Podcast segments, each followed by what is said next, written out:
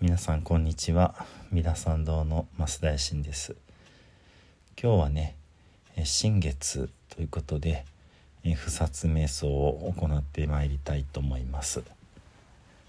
実はですねもう1週間もう少し前ですね。もう回復したからお話しますけどもぎっくり腰になりましてちょっとね、えー、お料理中にちょっとシンクが低いので少しこう背中が丸まった状態で料理をしていてそのついでに、まあ、せっかくだから普段見ようと思っていた動画を iPad で横に置いてね見てたんですね。そうするとその画面に文字がバッと出た時にちょっと細かいから見づらいなと思って、えー、体を前に傾けた状態で横にひねったら急にビキッとなりましてぎっくり腰になりまして、えー、それからまあ2日ぐらいは3日ぐらいかな。結構大変でしたけれどももう1週間過ぎたのでもうほぼほぼ回復をしました。でその背中が丸々っていうのは筋肉っていうのはあの縮むのと伸びるのと2つでこう動くわけですけども猫背って力が抜けているようで筋肉としてはピーンと張ってもうこれ以上あのないぐらい伸びている状態なんですね。なのでまあ背中に対してお腹が曲げてる方は逆に筋肉が縮んでいるわけですけどもそういうふうにピンと筋繊維が張った状態で横にひねることでどうもまあ一部こう破損をしたというかねそんなことだそうですあまりにも痛いのでそれこそねその iPad を使ってすぐにこう YouTube でぎっくり腰直し方みたいな動画を数種類探して見ながらねなんか先生によってやり方が違うんですよね。まあ言ってもそのぎっくり腰で腰が痛いっていう状況が違うわけですよね。その瞬間っていうのは本当に成り立てでわけが分かんない状態でしたけど動画によってはだんだんとこう直していくためにこういうことを気をつけましょうみたいなものもあるし、えー、まさにこう痛いところにかゆいところに手が届くというかね今今の状況に合ったアドバイスをしてくれる先生もいらっしゃってね。ですのでそういう方をこうより分けて探してねまあ、2本ぐらい動画を見てそのやり方を真似してなんとかこう痛みが収まるというかね、あの、ごまかせるというかそんな感じになったわけです。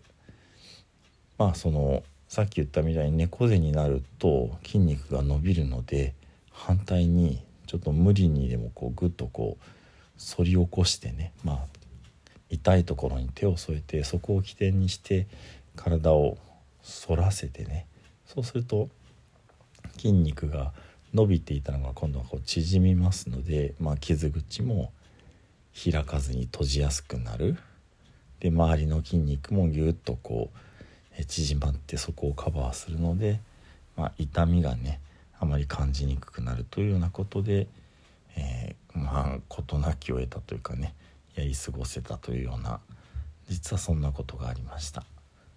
ですのでねあのまあこの不殺瞑想の時それこそぐんぐん伸び伸び一派でねぐんと伸ばしましょうってまあお話ししている立場ですけども、えー、普段使わないような動きのね筋肉は、まあ、無理にこうひねらないようにというかねそういうことも大事だなと改めて思った次第です。ではね体をゆったりしていただいてぐーんと伸びをしていきましょう座ってても、えー、横たわっててもどちらでも無理がないようにねなさってください体の体側をぐーんと右と左とね順番に伸ばしていきましょ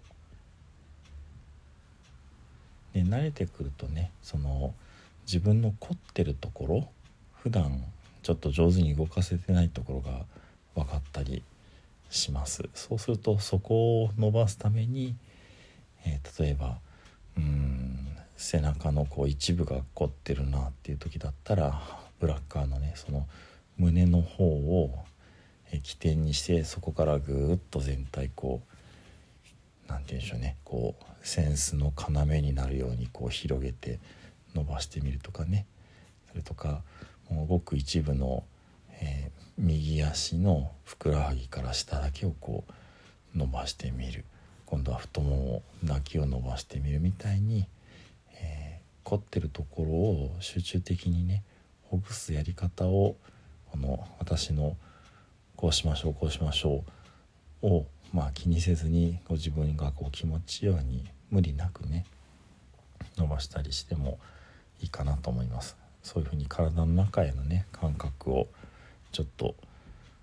えー、立ち止まって振り返ってね見つめていただくと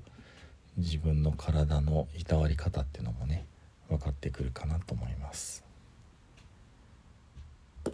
息をふーっと吐いて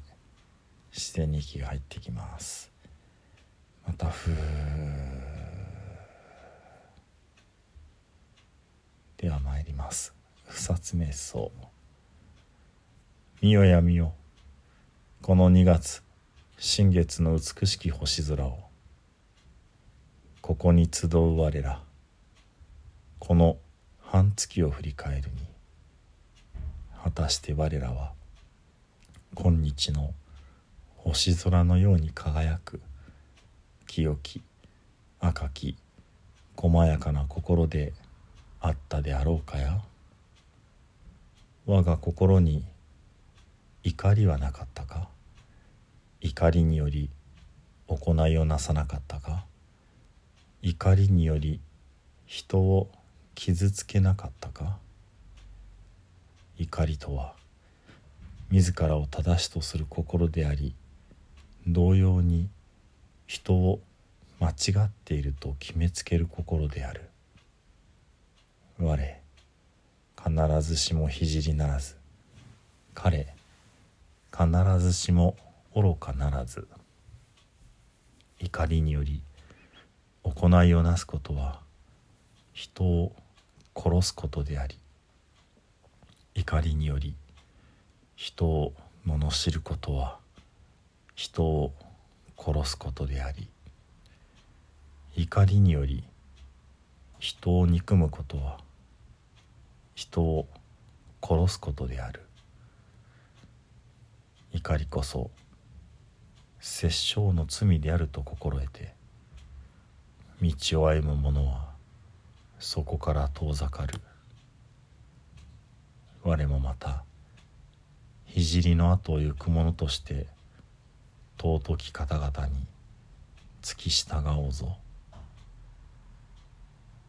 ここに集う我らこの半月を振り返るに果たして我らは今日の星空のように輝く。清き赤き細やかな心であったであろうかや。我が心にむさぼりはなかったか。むさぼりにより行いをなさなかったか。むさぼりにより人の心を損ねなかったか。むさぼりとは人のものを我が物とする心であり人の道理を理解しようとしない心である。我ただ樽を知るべし。他欲の者は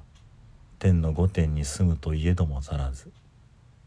他欲の者は小欲の者に憐れまれる。むさぼりにより行いをなすことは人のものを盗むことであり。むさぼりにより人に話しかけるのは人の時間を盗むことでありむさぼりにより人を羨むのは人の道理を踏みにじることである。むさぼりこそ盗みの罪であり道理を踏み外す罪であると心得て道を歩む者はそこから遠ざかる。我もまた聖の後を行く者として尊き方々に付き従おうぞ。ここに集う我らこの半月を振り返るに果たして我らは今日の星空のように輝く清き赤き